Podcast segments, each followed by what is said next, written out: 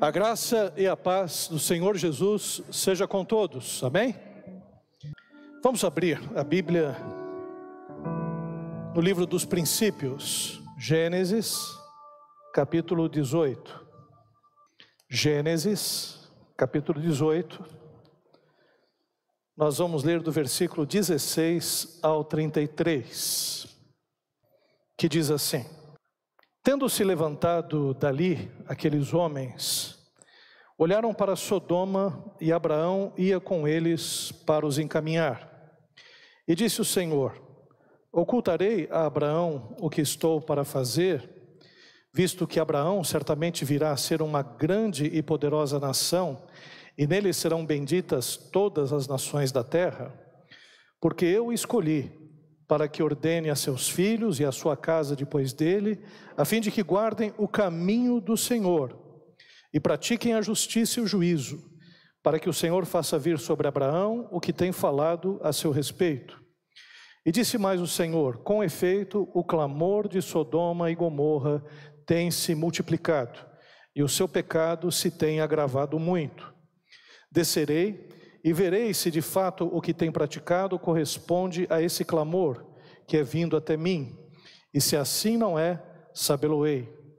Então partiram dali aqueles homens e foram para Sodoma, porém Abraão permaneceu ainda na presença do Senhor. E aproximando-se a ele, disse: Destruirás o justo com o ímpio? Se houver porventura cinquenta justos na cidade, destruirás ainda assim, e não pouparás o lugar por amor dos cinquenta justos que nela se encontram? Longe de ti o fazeres tal coisa. Matares o justo com o ímpio, como se o justo fosse igual ao ímpio, longe de ti, não fará justiça o juiz de toda a terra? Então disse o Senhor: Se eu achar em Sodoma cinquenta justos dentro da cidade, pouparei a cidade toda por amor deles. Disse mais Abraão: Eis que me atrevo a falar ao Senhor, eu que sou pó e cinza. Na hipótese de faltarem cinco para cinquenta justos, Destruirás por isso toda a cidade? E ele respondeu: Não a destruirei, se eu achar ali quarenta e cinco. Disse-lhe ainda mais Abraão: E se porventura houver ali quarenta? Respondeu: Não o farei por amor dos quarenta. E insistiu: Não se ire o Senhor, falarei ainda. Se houver porventura ali trinta, respondeu o Senhor: Não o farei se eu encontrar ali trinta. E continuou Abraão: Eis que me atrevi a falar ao Senhor: Se porventura houver ali vinte, Respondeu o Senhor: Não a destruirei por amor dos vinte. E disse ainda Abraão: Não se ire o Senhor, se lhe falo somente mais esta vez. Se porventura houver ali dez, respondeu o Senhor: Não a destruirei por amor dos dez. E tendo cessado de falar a Abraão, retirou-se o Senhor e Abraão voltou para o seu lugar. Oremos. Pai querido, nós queremos te agradecer, Pai, por esse momento de adoração, de louvor, ó Pai. Te agradecer, ó Pai, pelos cânticos que pudemos entoar, Senhor, em teu nome. Queremos te agradecer pela oração, Senhor, porque sabemos que a oração de um justo vale muito em seus efeitos. Queremos te agradecer, ó Pai, pela comunhão no teu espírito, por reencontrar irmãos e irmãs. Te agradecer, ó Pai, por tudo aquilo que tu tens nos proporcionado nessa bela manhã de domingo, Senhor. E agora, Pai, que nós lemos a tua palavra, que o teu Espírito Santo, Senhor, possa agir de tal forma em nossa vida que possa nos chacoalhar, Senhor, que possa fazer com que a gente entenda, Senhor, a tua vontade, Senhor, acerte os nossos caminhos, Pai, porque nós sabemos que a tua palavra é uma profecia que nos exorta, que nos edifica e nos consola. Por isso, faz nisso nesta manhã, Pai, é o que nós te pedimos. Abençoa todos nós e destampa, Senhor, os nossos ouvidos espirituais para que possamos entender a tua voz. Em nome de Jesus. Amém.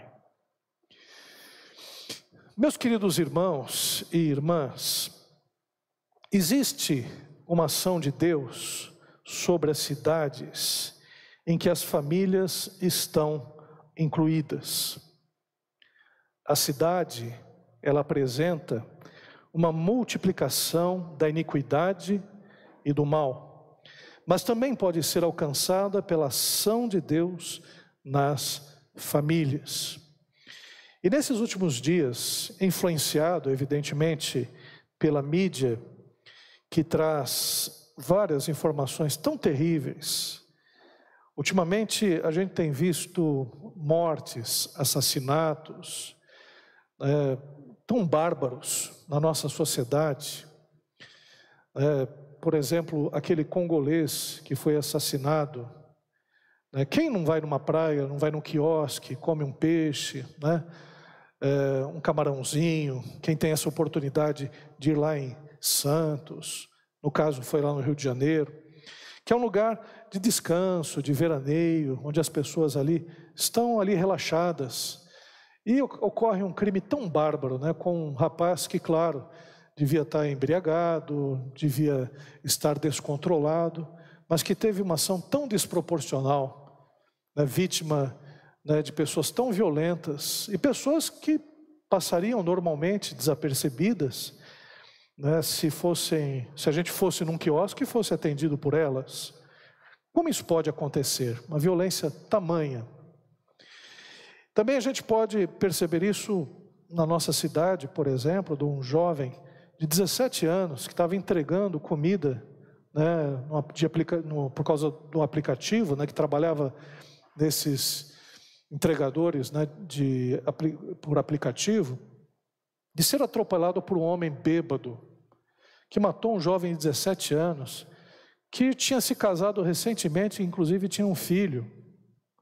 E a gente olha para isso né, com uma tristeza no coração, né, violenta de perceber como a nossa cidade ela é ruim, como as nossas cidades são ruins e tratam mal as pessoas. E esse tipo de multiplicação do mal né, nos incomoda, evidentemente, porque a gente vai percebendo que o tecido social vai se esgarçando. Uma policial, por exemplo, que foi morta por dois rapazes também, né, ela não conseguiu nem reagir direito e acabou sendo morta. E tudo isso a gente vai vendo, a gente vai vendo essa multiplicação, várias pessoas, multiplicação do mal, várias pessoas indo para o caminho da destruição, do crime. E tudo isso dá um gosto amargo na boca quando a gente assiste e vê essas notícias. E ao mesmo tempo nós tememos por nós mesmos, pelas nossas famílias, porque quem é que fica tranquilo em saber que o seu filho vai sair para algum lugar, sua filha, é, e recebendo um parente, um amigo que para o carro na porta da sua casa, né, você não sabe né, o que pode acontecer. Então, todas essas questões, elas nos deixam apreensivos. Mas, por outro lado, nós temos uma palavra de esperança a partir da família de Abraão, de que através das famílias, através das nossas vidas, essa a cidade pode ter transformações e mudanças significativas. Numa época onde as forças da morte estão avançando, é importante saber qual é a responsabilidade nossa como servo de Deus em relação à cidade. Eu gostaria de que a gente olhasse na perspectiva correta, porque a gente acha que vai mudar a cidade elegendo ímpios para cuidar da cidade. Né? A gente acha que vai transformar através da via política. Né? A gente acha que através de pessoas, muitas delas piores do que nós, né, a cidade vai ser restaurada, o Brasil vai ser do Senhor Jesus. O Brasil já é de Deus. O Brasil já pertence ao Senhor e o mundo pertence ao Senhor. É, nós estamos numa época em que o pecado, evidentemente, é evidenciado, mas é, todas as coisas foram feitas por Jesus, nele todas as coisas subsistem e nele né, todas as coisas convergem. Então, Deus já deu um jeito nessa nação e, e, no mundo, daqui a um tempo todas as coisas estarão nos seus devidos lugares, o julgamento será feito, muita gente vai para o inferno, muitos vão para o céu e eternamente estaremos com Cristo Jesus. Então, para Deus a coisa já está resolvida porque Ele já vê passado, presente e futuro, evidentemente. Então, às vezes a gente acha, não, mas a gente vai fazer as mudanças necessárias através da força do nosso braço, através dos nossos, eh, da nossa capacidade, da nossa inteligência. E eu gostaria que você mudasse um pouco essa perspectiva. É claro que tudo isso é importante. Não estou desfazendo da política, da economia, das ciências sociais, nada disso. Do conhecimento humano, tudo isso tem o seu lugar e tem o seu momento. Mas eu gostaria que você olhasse agora na perspectiva de um servo de Deus, da sua responsabilidade em relação à sociedade, da sua responsabilidade como família de Deus aqui nessa terra. O contexto dessa passagem é o seguinte: Abraão e Sara foram visitados por dois anjos e o Senhor em uma clara teofania. Teofania é quando Deus se manifesta de uma forma visível, né, na figura do anjo do Senhor. Então Deus aparece para Abraão. E aparece para Abraão para receber uma boa notícia, a notícia de que Isaac nasceria. Então, Abraão e Sara estão, evidentemente, ali naquela expectativa, contentes, evidentemente, com essa notícia, apesar de serem bem idosos, apesar das dificuldades, recebem uma promessa de Deus. Aliás, a promessa de Abraão é maravilhosa porque Abraão, ele foi escolhido por Deus para que nele as famílias da terra fossem benditas. Então, Abraão tem né, uma função importante de, através da sua descendência, através da sua casa, né, e através da pregação da palavra de Deus, da vivência da palavra de Deus na sua descendência, ser bênção. É claro que a bênção de Abraão, a descendência de Abraão que abençoa todos, é Jesus Cristo, que é a semente de Abraão.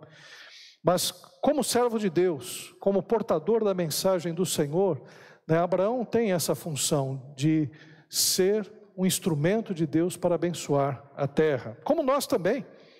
Nós somos instrumentos de Deus para abençoar as pessoas, para apresentar Jesus às pessoas, para que as pessoas possam ver Jesus em nossa vida, possam perceber Deus nos nossos relacionamentos, possa perceber Deus na nossa forma de ser. E para isso foi escolhido também Abraão. E após esse diálogo, Deus ele desloca a conversa em direção a Sodoma e Gomorra. Ao mesmo tempo que Deus está trabalhando né, todo o seu plano maravilhoso para que Jesus Cristo lá na frente possa nascer, Deus ele mostra a impiedade que está ao redor. Na aprazível ou nas aprazíveis cidades de Sodoma e Gomorra, as melhores cidades que existem próximo ao Mar Morto. Cidades que foram escolhidas por Ló pelas suas belezas, pelas suas campinas verdes. Cidades que qualquer um gostaria de morar, mas onde imperava a imoralidade, a idolatria, a dissolução. E Deus mostra para Abraão, dizendo: Olha, eu vou destruir essa cidade. E Abraão depois começa um diálogo com Deus, tentando justamente demover a Deus dessa destruição, porque Abraão sabe que o seu sobrinho Ló está lá, né, com a sua esposa, com as suas filhas. Não deseja que as cidades sejam subvertidas. E ele começa um diálogo com Deus, uma pechincha com Deus. Até o pessoal brinca dizendo que judeu e árabe sabe pechinchar por causa desse texto bíblico. Porque eles é, vão ali discutindo. Aliás, se você for numa feira árabe, onde, se você viajar lá para o Egito, se você não pechinchar, você vai levar prejuízo, porque eles já colocam o preço lá em cima, porque sabe que vai né, ter aquela conversa, aquele diálogo para baixar o preço cada vez mais. Mas quais eram os pecados de Sodoma e Gomorra? O texto de Gênesis 19 demonstra um povo imoral capaz de violentar os estrangeiros para satisfazer seus desejos sexuais distorcidos. Dois anjos vão até a casa de Ló para avisar Ló do que está acontecendo. E a casa de Ló é cercada por vários homens que desejam violentar esses mensageiros. Os anjos, evidentemente, estão em forma humana.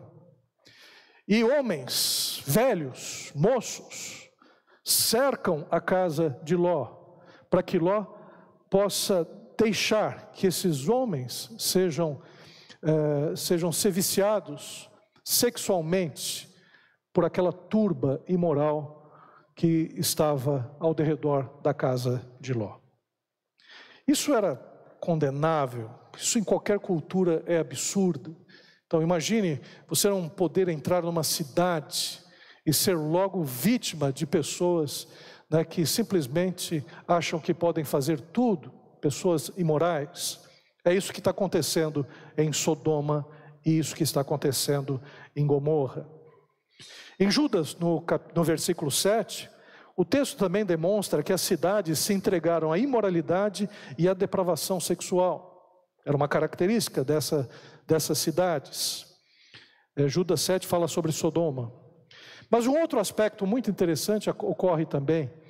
Em Ezequiel 16, 49 e 50, o profeta diz que Sodoma e Gomorra possuíam fartura, viviam no ócio, mas não atendiam ao direito do pobre e do necessitado.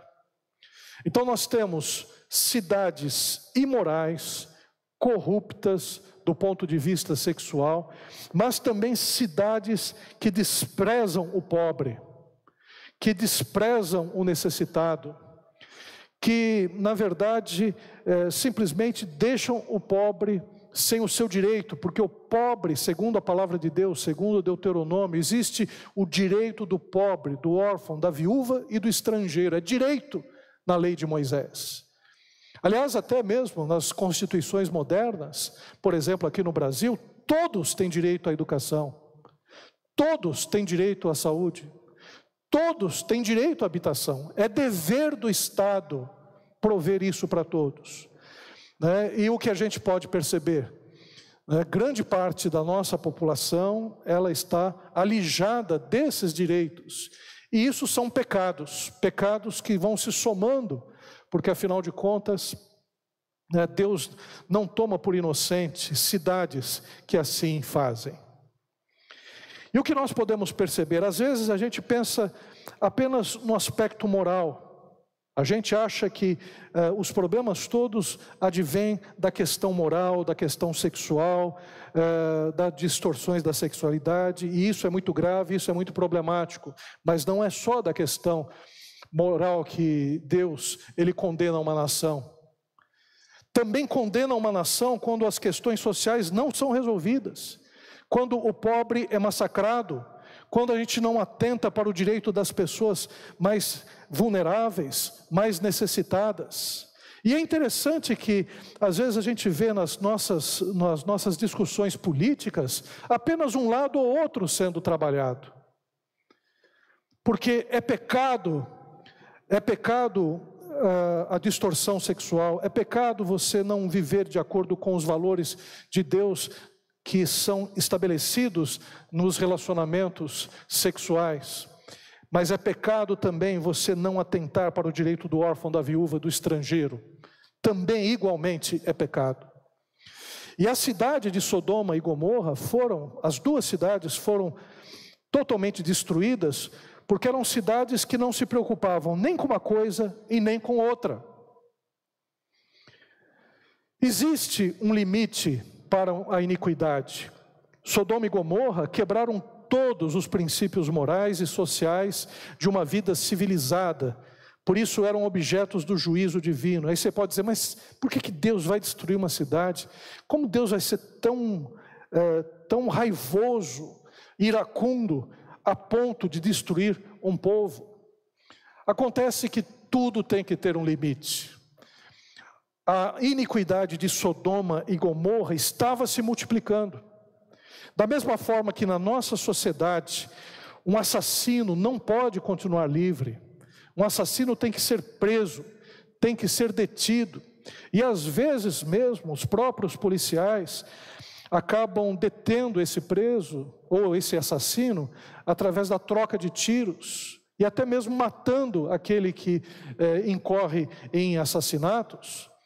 Da mesma forma que a sociedade precisa afastar essas pessoas, disciplinar aquelas pessoas é, que não são corretas. É o caso do professor que está ali numa sala de aula, se ele não disciplinar a turma, se ele não uh, se atentar para aqueles que são desordeiros, né, dizendo que eles não podem fazer isso, se não trabalharem junto com os pais, junto com os coordenadores, e até mesmo uh, impor né, regras sérias numa classe de aula, você não consegue dar uma classe de aula.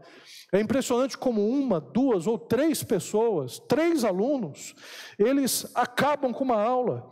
Eles não permitem que você consiga né, desenvolver o conteúdo, justamente pela maldade que já existe no coração deles, pelo seu egoísmo, pela sua perversidade.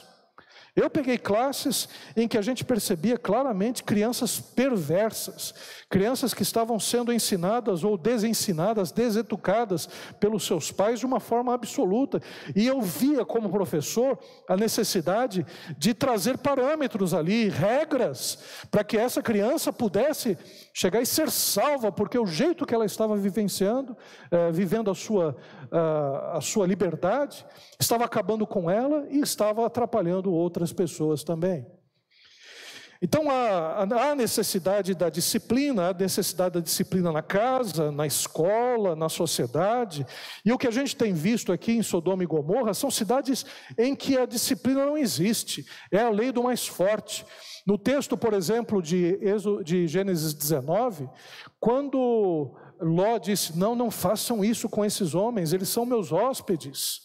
Né? Eu vou até entregar as minhas filhas, que são virgens, que não tiveram relação sexual com ninguém, para vocês fazerem o que vocês quiserem com elas, mas, por favor, não permita que esses homens sejam atingidos.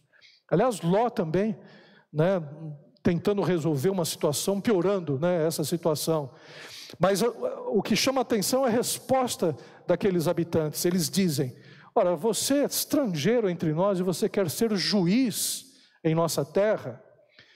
Quer dizer, Ló, de alguma forma, pela sua idade, né, talvez ele gozava de um certo respeito naquela sociedade. Talvez era tido até como um juiz, mas as pessoas não estavam dispostas a ouvir os juízes, não estavam dispostas a ouvir as autoridades. Então, Sodoma e Gomorra está sendo destruída porque existe um limite. Nenhuma cidade, instituição ou indivíduo estão alheios ao julgamento de Deus. Em vários momentos da história percebemos seu juízo. O nazismo, por exemplo, quando começou na Alemanha, Aquilo era um absurdo, aquilo era uma política de extermínio, de genocídio, estava acabando com judeus, sete milhões de judeus foram mortos, ciganos né, e outras etnias, estava avançando, aquilo era uma doença que estava avançando sobre a, a, a humanidade, e foi necessário deter né, o nazismo, foi terrível, a, guerra, a Segunda Guerra Mundial foi uma coisa horrorosa, né, pérfida, mas foi necessário que Hitler fosse detido e os fascistas foram, fossem detidos também, para que aquele tipo de política destruidora não avançasse sobre, uh, sobre o mundo.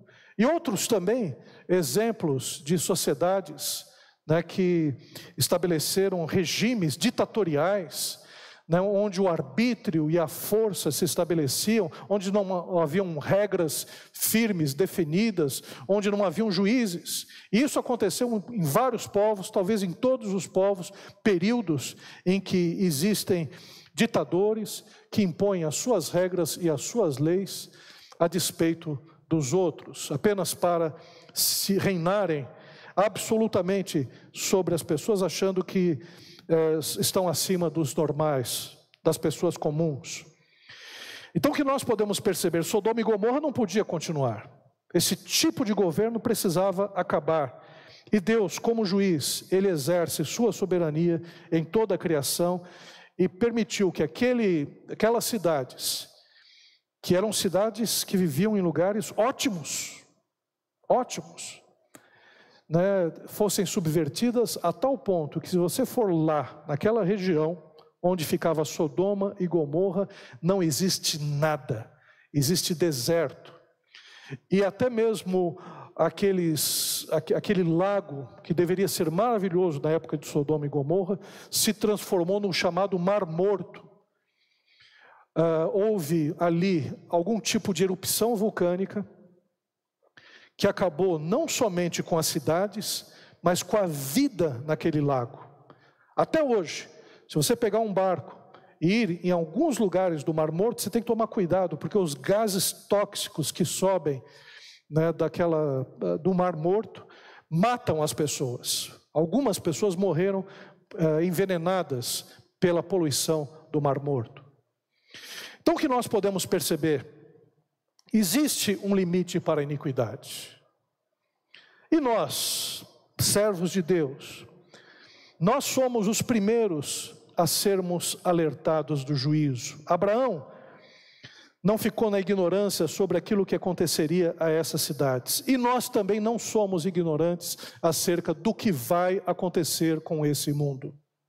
Nós não somos ignorantes. Nós sabemos o que vai acontecer. A gente sabe o que vai acontecer com aquela pessoa que não entregar a sua vida a Jesus Cristo como Senhor e Salvador. Essa pessoa vai para o inferno. Ela vai viver uma existência totalmente alijada de Deus. Nós sabemos o que vai acontecer com estas, com as nações. Né? No Apocalipse nós temos um quadro vívido em que as situações elas vão piorando de tal forma, é a chamada dores de parto, em que a igreja depois vai ser tirada dessa situação e haverá o parto em si, que vai ser a grande tribulação, em que nós teremos vários problemas, várias guerras, várias, vários fenômenos naturais destruidores, climáticos, que farão desta terra uma terra desolada. Então nós sabemos o que vai acontecer. Nós sabemos, Sodoma e Gomorra está aí, como um retrato da sociedade em que nós vivemos. Nós estamos vivendo uma Sodoma e Gomorra há muito tempo. A gente pode perceber isso através dos relacionamentos. Né? A sexualidade hoje está banalizada. É só você assistir alguns programas. Eu gosto muito de artistas, eu acho que tem artistas excelentes, tem atores, atrizes, obras teatrais, filmes, músicas, que são especiais, que são tocantes. Fiquei sabendo no Oscar, por exemplo, que o Denzel Washington ele vai fazer um papel de, né, em Macbeth. Ele está concorrendo ao Oscar. Para mim, já, se eu fosse votar, já votava nele, né? Porque para mim é um, é um ator de, de primeira grandeza. Tal é as suas obras. Ainda mais Macbeth, uma obra shakespeariana. É imperdível um, fi um filme como esse. Tem músicas que tocam o coração. Agora, por exemplo, agora à tarde eu fico ali assistindo aqueles cantores mais velhinhos cantando as músicas. Aquilo é uma preciosidade, né? A, a maneira como eles interpretam, né? E as músicas, algumas do meu tempo, algumas do tempo da minha avó, da minha mãe, né? É uma coisa maravilhosa, esse voice 50 a mais. Então a gente fica encantado com isso. Mas infelizmente o que a gente vê por outro lado também, isso a própria classe artística, em grande parte, né, a classe artística sempre foi de vanguarda e sempre foi contestadora dos valores. Mas de, uma, de uns tempos para cá, os valores estão sendo contestados de uma maneira, mas de uma maneira uma apologia que se faz em relação à sexualidade de qualquer jeito, de qualquer forma, de qualquer maneira, né, que para mim dói no coração em ver, por exemplo, às vezes um casal de artistas que você até gosta de ver, que se casam e depois se descasam, né, de uma maneira tão abrupta. A gente sabe os efeitos de um mau casamento. A gente sabe o que é um relacionamento que não dá certo. E às vezes a nossa classe artística mostra isso como se fosse uma coisa natural. Não é natural. Não é natural. Ou até mesmo os reality shows em que os jovens vão lá para se expor sexualmente, para ter relacionamentos é, num jogo, né, para se colocar de qualquer maneira, e às vezes se escolhem os jovens que a gente sabe que são os mais problemáticos na área sexual, para jogar dentro de uma casa, para uh, fazer aquilo que uh, a audiência quer, que ele se mostre, que ele mostre toda a sua uh, toda a sua sexualidade distorcida, uh, para justamente dar ibope, para que tenha notícias nos vários meios de comunicação no dia seguinte, na internet, para que as pessoas depois vejam no YouTube e por aí afora.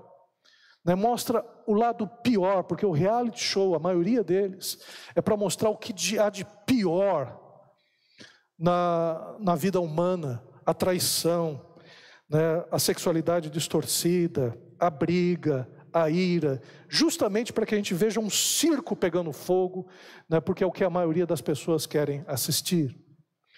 Então, a nossa classe artística, os pro, vários programas de televisão exaltam isto. E a gente, como cristão, como servo de Deus, a gente conhece os padrões da palavra de Deus. A gente sabe o que a Bíblia diz acerca da sexualidade, acerca do relacionamento sexual, como deve ser feito, sabe como deve ser o, o, casamento, como deve ser a educação dos filhos.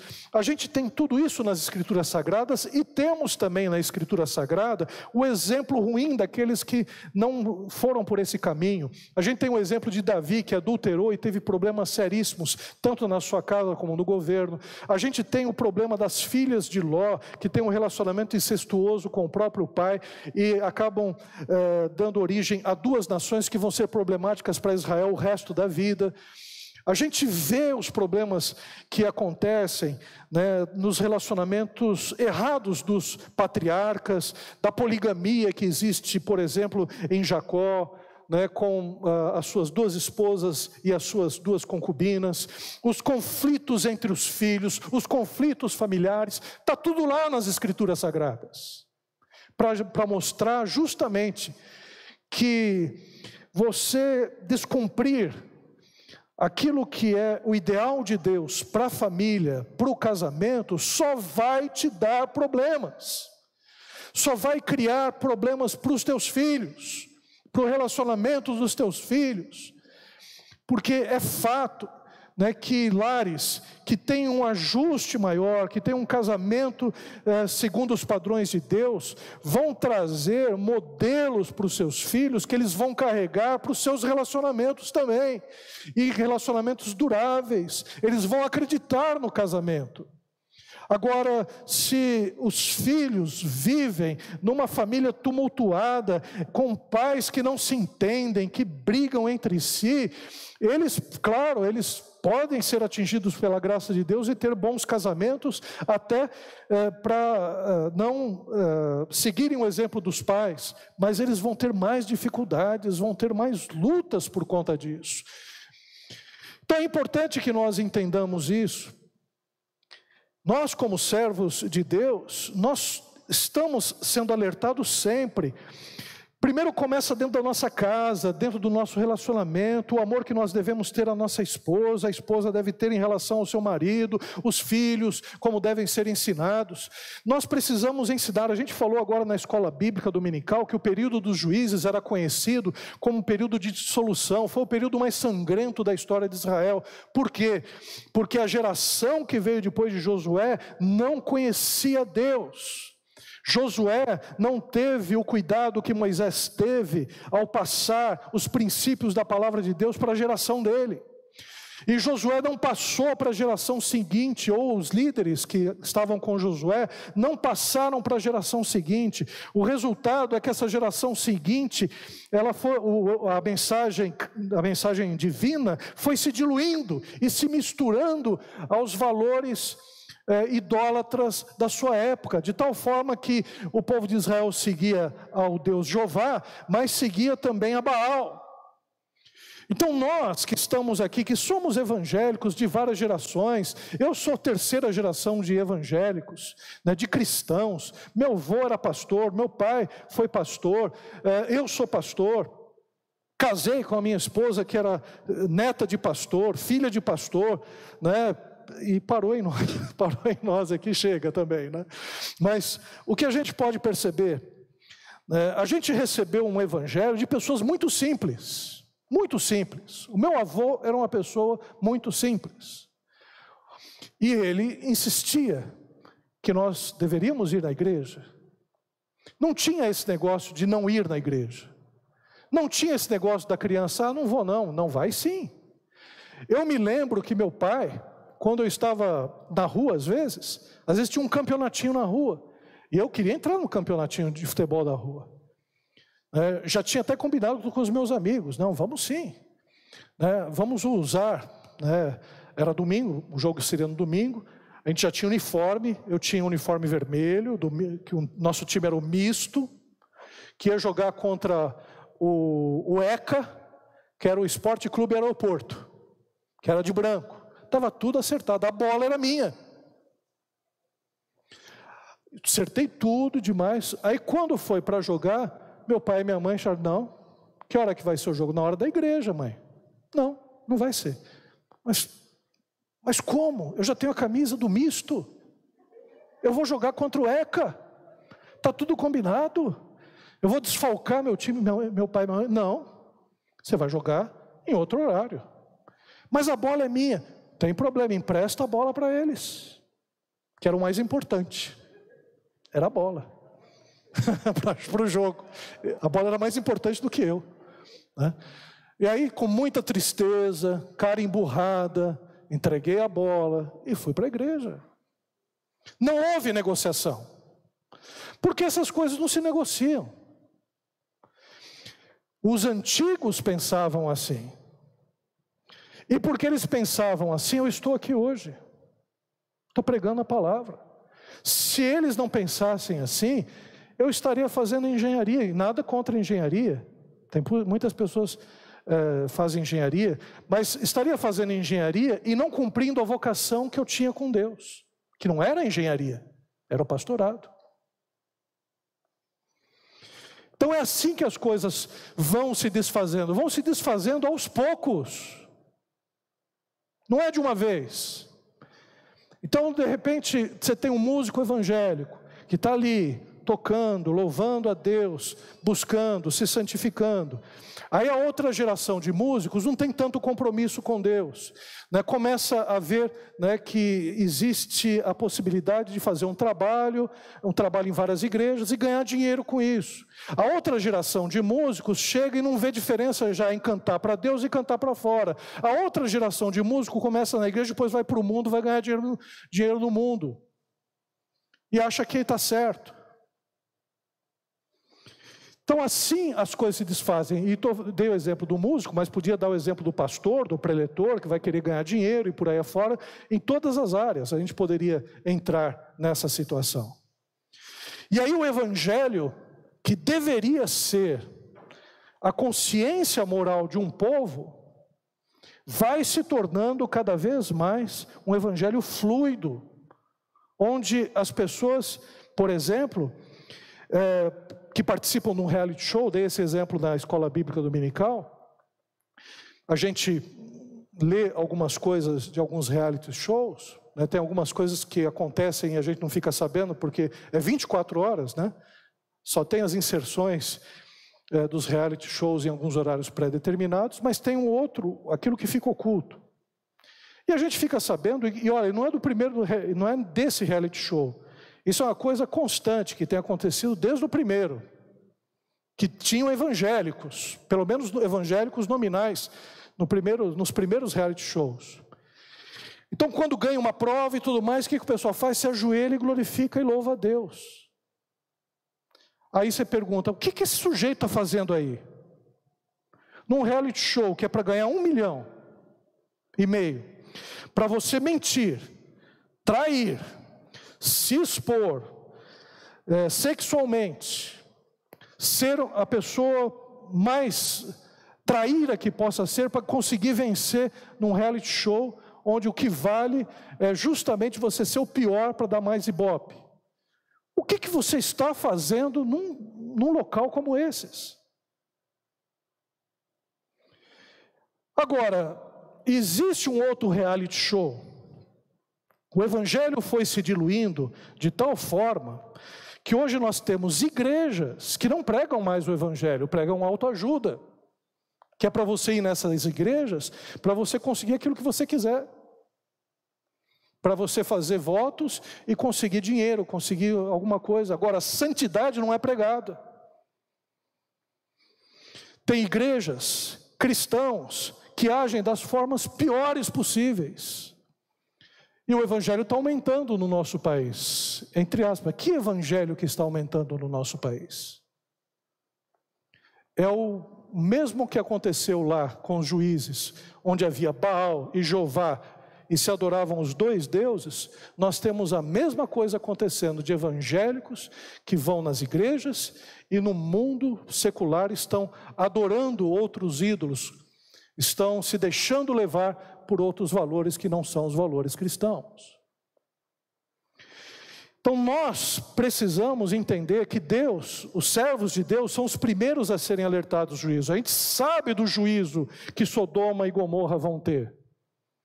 Agora, qual é o nosso papel nisso? Os servos de Deus devem interceder pela sua cidade. Abraão se compadeceu das cidades buscando pechinchar suas absolvições. Meus irmãos, a gente tem que voltar a orar. Não é possível, a gente só vai ser bombardeado de notícias de uma pessoa que é morta pela sua cor da pele, do outro que é massacrado porque é pobre, do outro que é, acaba atropelando porque está bêbado, do rico que não tem respeito pelo pobre, dos ricos se desfazendo em relacionamentos absurdos, os divórcios e tudo mais. A gente só vai ouvir essas notícias que estão desfazendo a nossa sociedade, estão acabando com a nossa sociedade, e a gente vai ficar simplesmente ali, pensando em, em, em algumas soluções políticas, por exemplo, ao invés de pensar numa solução espiritual inicialmente, que é orar, pedir a Deus por essa nação, pedir a Deus pelas pessoas, pedir a Deus pelos nossos vizinhos. Será que nós estamos orando o suficiente?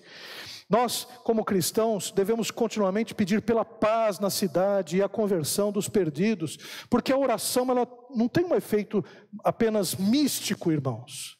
A gente pensa que oração é uma coisa apenas no campo da espiritualidade, que não tem relação com as outras coisas. Primeiro, oração é poder.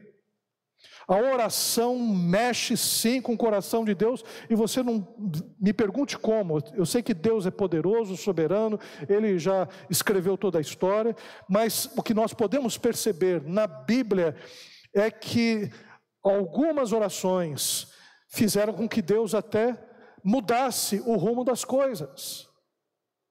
Então a oração ela tem um poder, um poder importante para nós.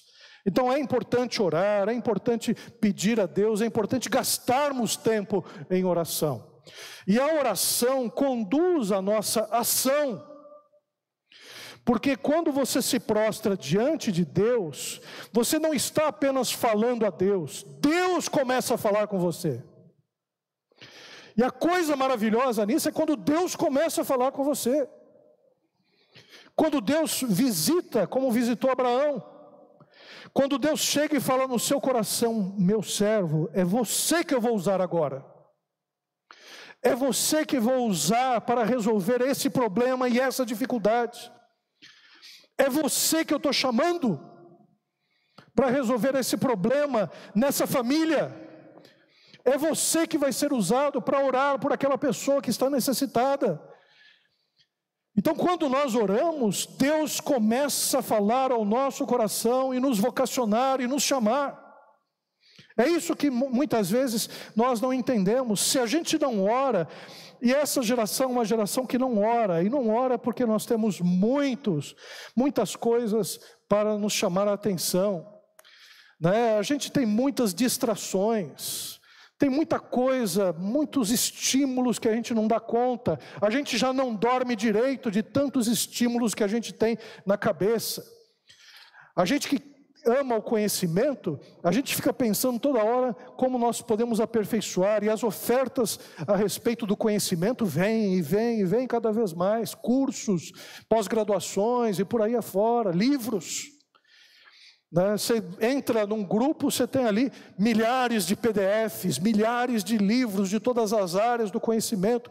Você fica ali louco. Falei, meu Deus, eu quero ver tudo isso. Se você é uma pessoa que gosta de filmes, pelo amor de Deus, como é que tem série? E série de todo tipo. Séries ótimas, séries ruins, ficção científica, ah, ah, também eh, fantasia, né? Se você resolver um dia maratonar, você fica um mês maratonando. Né? E a série é, é tão absurda a série, porque você começa a assistir uma série, aí chega né, aquele ponto de tensão no final. Aí acabou o, o filme. Mas aí eles já emendam na outra. Eu falei, que isso? Aí você fala, eu vou parar de ver? Não. Aí você vai um, dois, três, quatro, cinco, seis. Quando você, você percebe, você ficou três, quatro horas na frente da TV. Porque as séries são maravilhosas, e são mesmo. Que séries impressionantes que existem. Se a gente pega, por exemplo, um Instagram, você se perde no Instagram. Você vai, vai, vai e, e chega, dá risada. Né? O pessoal já percebeu que você gosta de gatinho e de cachorrinho. Então toda hora é gatinho, cachorrinho, cachorrinho rindo, cachorrinho dando cambalhota, cachorrinho fazendo gracinha, e vai, você dá risada, porque o pessoal já percebeu que você gosta de cachorrinho, né? Ou a criptografia ali, né? Tudo, não é criptografia, né? Outro, tem um outro nome. Mas já descobriu que você é pegado nisso. E vai. Mas a questão, meus irmãos, é que nós fomos colocados aqui para interceder pela cidade. Nós temos uma função de dobrar os nossos joelhos, de chegar em casa, começar a orar, orar pelos filhos, irmãos.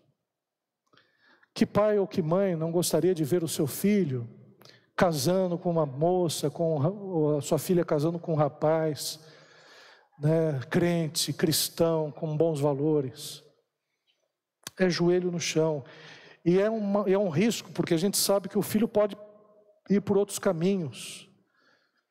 Mas mesmo os filhos que vão por outros caminhos, eles estão ainda né, sendo seguros e mantidos pelas orações. Eu peguei a minha mãe várias vezes orando por mim quando eu chegava de uma festinha né, à noite. Chegava assim, né, é, tentando disfarçar, girando a chave devagarinho, tirando os sapatos só com a meia, né, entrando em casa, que eu sabia que o horário já tinha estourado faz tempo. Né, aí chega no sofá, não acende nem a luz, quando de repente você vê um vulto, leva um susto, é a mãe orando. Quase tropeça na mãe. Aí vem todo aquele sentimento de culpa. Fala, oh, meu Deus do céu, eu sei que eu estou errado, minha mãe está orando. Né? Não, não vai dar certo esse negócio. Aliás, vai dar certo esse negócio. Minha mãe está orando. Eu não quero que dê certo, mas vai dar certo. Minha mãe está orando. Deus vai, vai agir no meu coração e eu vou me consertar. Então, o que a gente pode perceber, a oração é a nossa arma. E famílias cristãs devem continuamente pedir pela paz na cidade e a conversão dos perdidos, mesmo sabendo que Deus é soberano em suas decisões. E temos relatos que Deus ouve a oração dos seus filhos. E para encerrar, servos de Deus preservam a cidade do juízo divino. Se houvessem dez justos, milhares de pessoas seriam salvas. Não haviam dez justos nas cidades. Apenas era Ló, suas duas filhas e a sua esposa. A sua esposa olhou para trás e virou uma estátua de sal. E depois as suas filhas embebedaram o pai para manter relações sexuais para terem filhos. Quer dizer, nem mesmo esses quatro que foram tirados, a gente poderia dizer que eram de fato justos. Então não é à toa que Sodoma e Gomorra ela se perdeu. É importante que a gente tenha uma presença da igreja forte, de pessoas abençoadas. Não adianta, não adianta vir com essa conversa, ah, vamos é, eleger deputados evangélicos para mudar esse país. Os deputados evangélicos que nós temos, né, em nenhum momento se levantaram contra o orçamento secreto, em nenhum momento se voltaram contra esse fundo eleitoral, em nenhum momento eles chegaram e pensaram no povo. Por quê? Porque esses que se diziam evangélicos, na verdade, não eram eram de várias igrejas, são despachantes de igreja. Não adianta a gente pensar que vão ser essas pessoas que vão resolver os nossos problemas. Não adianta. Não adianta pensar que a gente vai transformar esse país através da via política, porque muitos que estão entrando na política são os que têm os piores exemplos possíveis. Se dizem evangélicos e fazem as coisas mais horrorosas que a gente pode imaginar. Tem um, um sujeito aí que se diz evangélico, já está na terceira esposa, né, um senador, e chega e é o senador que é o defensor agora da família e tudo mais, mas estava ali ao lado de todos os outros ex-presidentes também, né, como papagaio de pirata. E a gente cai na conversa deles. Família se defende com oração, irmãos. Família se defende com o joelho no chão. Família se defende ensinando a palavra de Deus. Família se defende levando os filhos para a igreja. Família se defende desse jeito.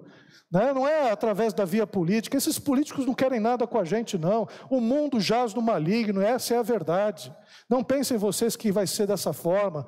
Nós temos uma maneira que Deus estabeleceu para a gente. A maneira que Deus estabeleceu para a gente foi através justamente da oração. Então não adianta a gente chegar e defender político, cuspir, né? como dizia meu pai, né? É, com perdigoto. Né? Perdigoto é quando você fala, você fala tão exaltado que né, você vai né, molhando o outro, chovendo em cima do outro, e tanto perdigoto que você, você cospe, defendendo o seu político de estimação, né, defendendo, defendendo a sua ideologia e por aí afora. Estou defendendo Deus. Deus não precisa de defesa. O que você precisa é botar os seus joelhos no chão e orar em nome do Senhor Jesus.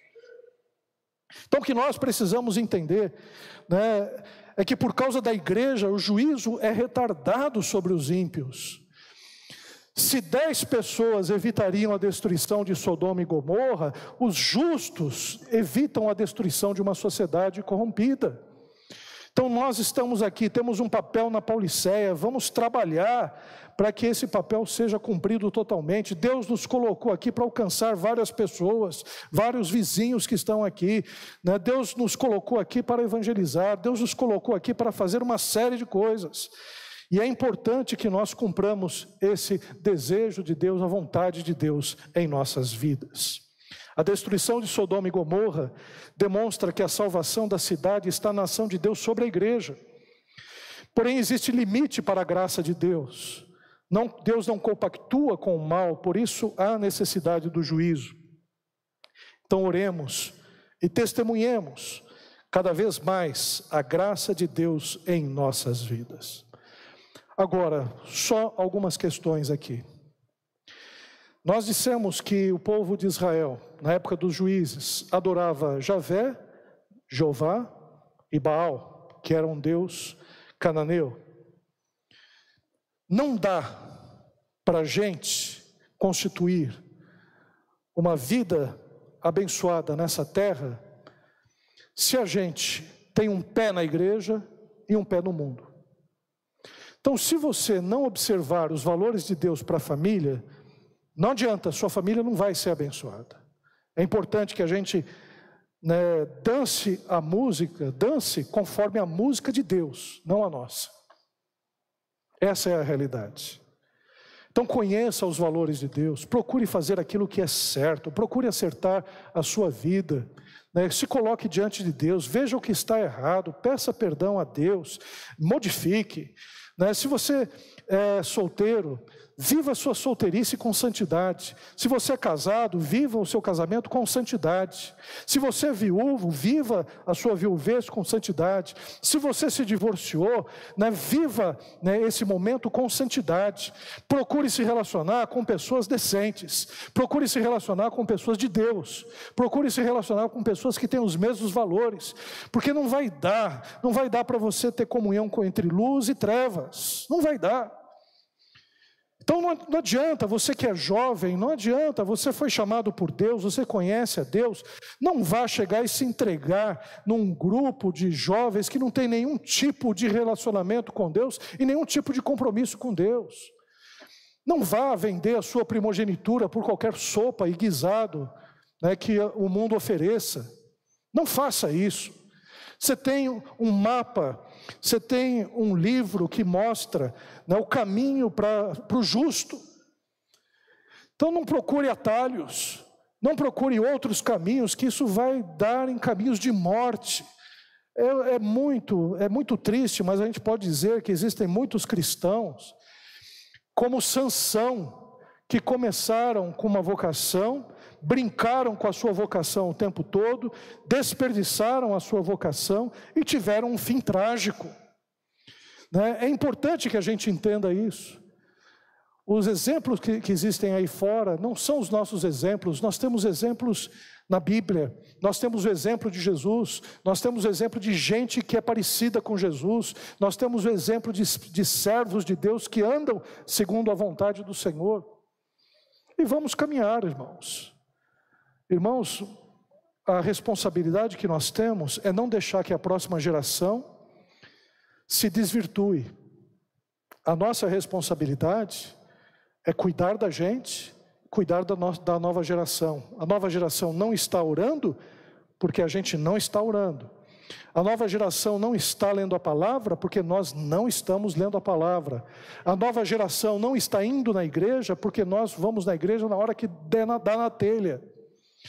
A nova geração, ela está se desfazendo em relacionamentos ruins, porque os nossos relacionamentos estão ruins. E isso só se resolve de uma forma: oração. Busca incessante de Deus na família para louvor da glória do Senhor Jesus. Vamos louvar ao Senhor.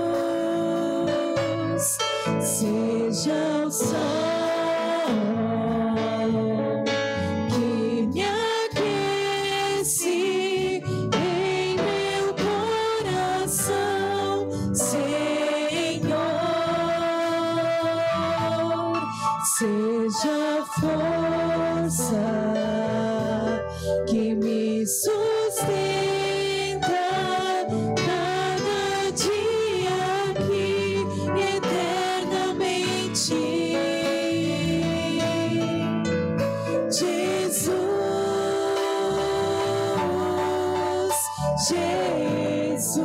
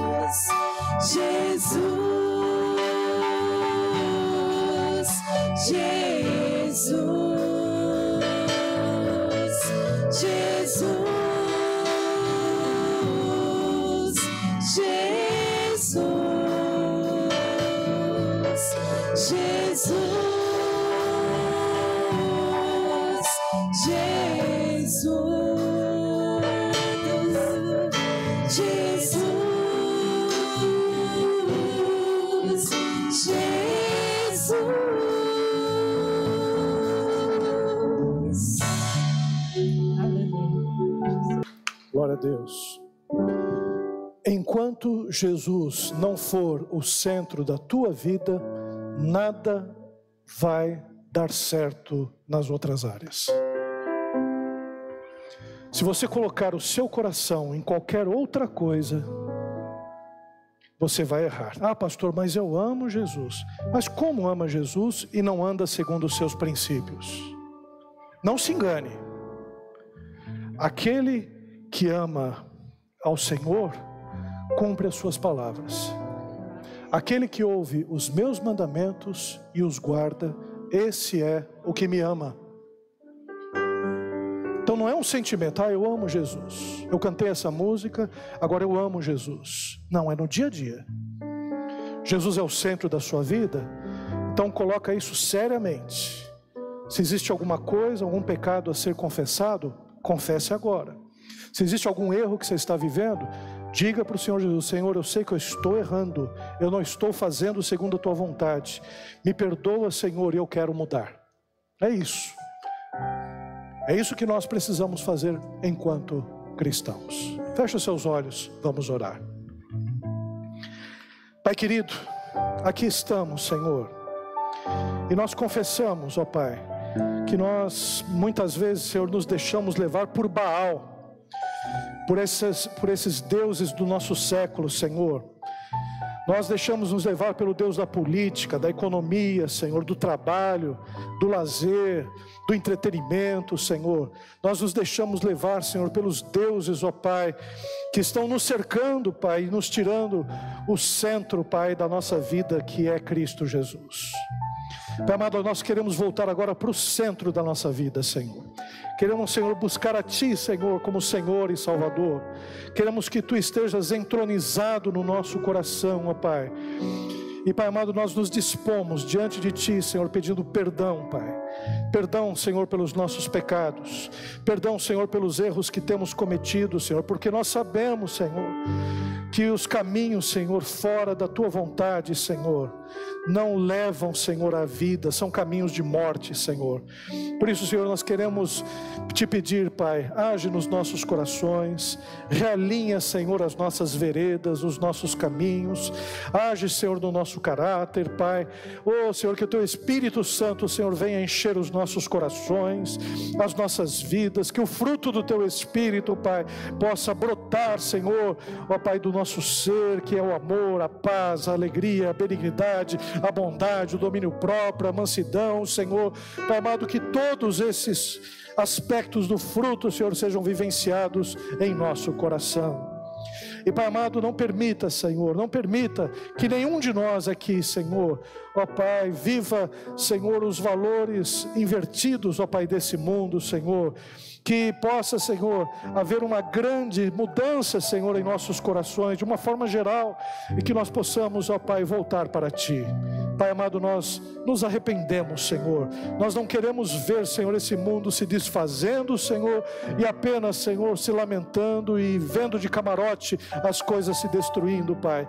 Nós não queremos apenas sermos espectadores da tragédia, Senhor, mas queremos sim, ó Pai, como Abraão, ó Pai, interceder, orar, pedir, Senhor, por essa terra, pedir, Senhor, pelas pessoas, pedir pelos governos, pedir, Senhor, pela escola, pedir, Senhor, pelo trabalho pelos nossos vizinhos, ó Pai. Pedir pela igreja, Senhor. Faz isso, Pai. É o que nós oramos e agradecemos no nome santo e glorioso de Jesus, que vive e reina eternamente. Amém, Jesus. Amém. Vamos para os nossos lares, vamos almoçar, ter um momento com a nossa família, mas amanhã, amanhã, no seu horário de oração, você gosta de orar de manhã, acordar um pouco mais cedo e orar? Interceda. Interceda, faça a sua lista de oração. Ou à noite, antes de dormir, faça, fale com Deus. Faça um, uma espécie de voto com Deus. Senhor, eu não vou dormir enquanto não orar. Senhor, eu não vou ficar apenas assistindo televisão até o sono vir, assistindo qualquer coisa. Eu vou me dedicar a última coisa que eu vou fazer no meu dia, antes de dormir, vai ser orar por ti. Vou fazer a lista de oração e vou pedir também pelo dia seguinte.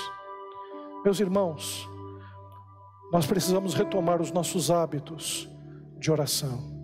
Agora, ore pelo teu filho, ore pela tua filha, né? ore por eles profundamente, porque o inimigo das nossas almas quer acabar com a sua família e vai começar pelos seus filhos. Então, ore profundamente por eles, profundamente por eles.